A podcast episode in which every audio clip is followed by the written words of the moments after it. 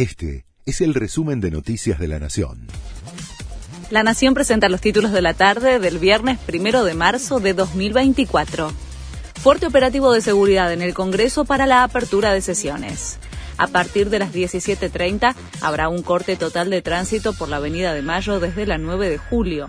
Además, hay restricciones en la circulación en las inmediaciones del Congreso y desvíos en los recorridos de varias líneas de colectivos. Hay 5.000 policías y efectivos de seguridad involucrados en el operativo. Organizaciones sociales, piqueteros y partidos de izquierda marcharán al Congreso durante el discurso de Milei. Para llegar a la movilización llamaron a un molinetazo, que consiste en saltar los molinetes en las estaciones de subte y del tren, y a un cacerolazo masivo cuando el presidente esté dando su discurso. Las organizaciones además anunciaron una profundización del plan de lucha que iniciaron la semana pasada. Hubo más de 800 denuncias a la línea 134 por aprietes para marchar al Congreso en la previa del discurso de Milei. Según la ministra de Seguridad, Patricia Bullrich, en los llamados las personas denuncian que los obligan a ir y que tienen que ir con palos y tratar de saltar las rejas del Congreso.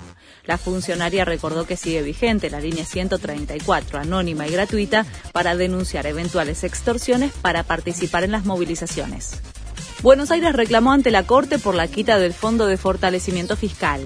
El gobierno bonaerense presentó una acción declarativa de inconstitucionalidad contra la decisión de la Casa Rosada, a la que calificó de arbitraria.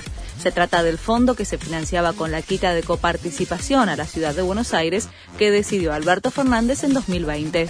Messi llegó a los 500 millones de seguidores en Instagram. Es la tercera cuenta en el mundo con más cantidad de seguidores.